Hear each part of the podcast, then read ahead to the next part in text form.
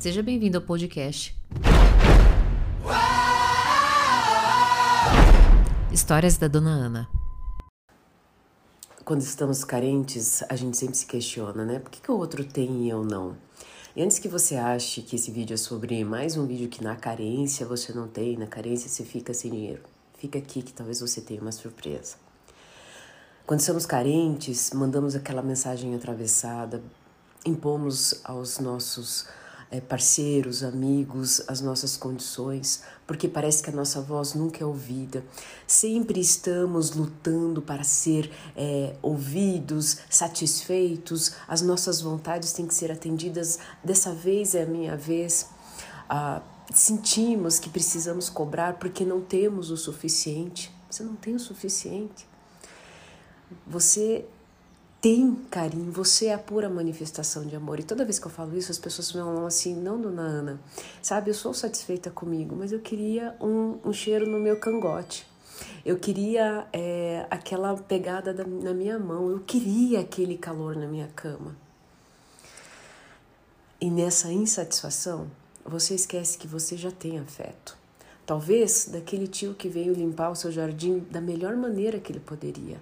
Daquele teu filho que sai da cama no meio da noite, está com medo e vai, porque é você que pode é, dar carinho para ele. Daquele teu, daquele teu colega de trabalho que ficou um pouquinho a mais para poder te ajudar, porque sabia que você estava com a corda no pescoço. Com, é, você é repleto. E aqui eu quero te dizer uma coisa: na carência, como é que faltas começa a faltar as coisas na sua vida? É, dinheiro, parcerias, amizades. Na carência, a gente resiste à nossa abundância.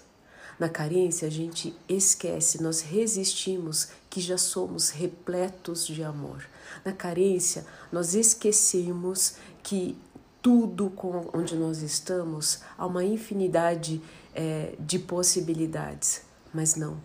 Nós não, nós não, na carência, nós resistimos a isso, sabe por quê? Porque condicionamos o amor, porque condicionamos os fatos, condicionamos a reação das pessoas. Então, deixa eu te dizer uma coisa.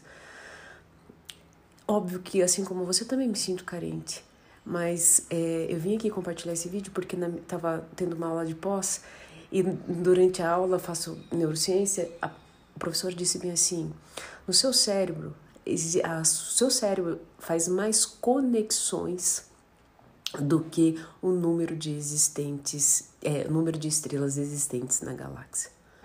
Meu Deus, eu sou o próprio universo. Dentro do meu cérebro, da minha mente, tem o universo. Eu sou muito abundante.